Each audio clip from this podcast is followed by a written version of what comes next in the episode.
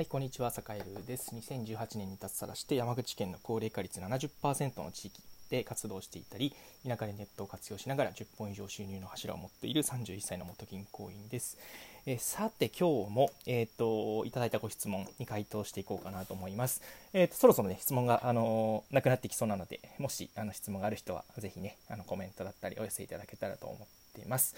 はい、じゃあ質問読み上げますね。えっと、学生のうちから田舎暮らしでリモートで働くことできますか？一度社会に出てからでないと厳しいですか？というご質問をいただきました。ありがとうございます。え、っとね、結論から言いますね。結論から言うと、えー、不可能ではないし、えー、できると思う。だけれどもサッカーエルの意見としては一度、えー、社会人になってみた方がいいかなという、まあ、極めて何ていうかね あのその辺のおじさんが言いそうなね あのなていうかありきたりな回答になっちゃったんですけど、うん、でもねマジでそう思いますということをお話ししようかなと思います。はいで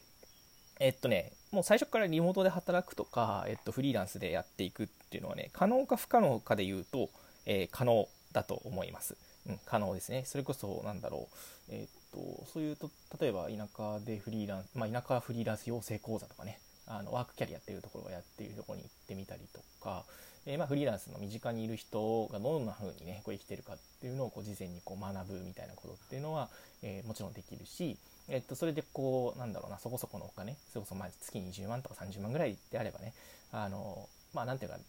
まあ誰も稼げると言ったらなんですけど、えっと、まあ稼げるかなと。いう感じだったりします。でえー、っと一方でじゃあ、えっと、本当にこうそれだけでずっとやっているかいけるかというとちょっとこう不安なところがあるかなと思っていてやっぱりこうなんだろう坂井がサラリーマンだったり一回ね銀行に就職したんですけど、えっとまあ、就職したことのメリットというのは、えっと、やっぱりなんだろう組織の中での動き方がこう分かるようになったというかね、え例えばなんだろうどういうふうにこう企画を提案したら通るかとか、まあ、それってなんだろうお客さんへどういうふうに提案したらねあのいい回答が得られるかとかね。あと対対あの大きなお客さんだったりこう大きな会社とのやり取りっていうのがやっぱりきちんとできるようになったりだとかあとはやっぱり結構ねあのなんだろうお金をもらって学べる期間ってめちゃめちゃやっぱ大事だったなって思っですね。それこそこう銀行員の間にこう数字をしっかり見たりとか財務分析をしたりだとかそれに基づいて相手に提案をしたりだとかえっていうことはやっぱりこう銀行員にならなかったら実際まあね自分で勉強できなくはないのかもしれないけどやっぱりねあそこまでのここまでのスキルはつかなかったなっていうのはすごく、えー、すごくすごく思っていたりしますね。あとはまあなんだろうやっぱりね社会人になるとすげえ怒られるんですよね。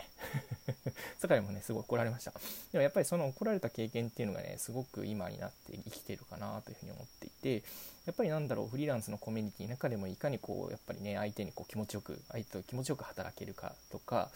まあ所詮なんだろう大企業でもこうフリーランスのコミュニティとかねやっぱりね村なんですよね、うん、やっぱりなんだろう人もう完全に1人で働くって結構なんていうかねうんまあ、それはそれでいいのかもしれないけど結構大変うんだったりするのでやっぱりなんだろうそれこそオンラインサロン入ったりだとか、えー、ちょっとしたこうフリーランスの、まあ、友達だったり仲間みたいなのができて、まあ、そういったこうちっちゃな村の中でこうねあのやり取りをしていくとするとやっぱりコミュニケーションスキルみたいなのってやっぱりね必要になってきたりだとか、うん、相手のこうニーズをどうやってこう汲み取ればいいかみたいなことがやっぱりなんだろうな一旦こう僕は社会人になって、えっと、サラリーマンをやってすごくすごく良かったところだなと思うので、うん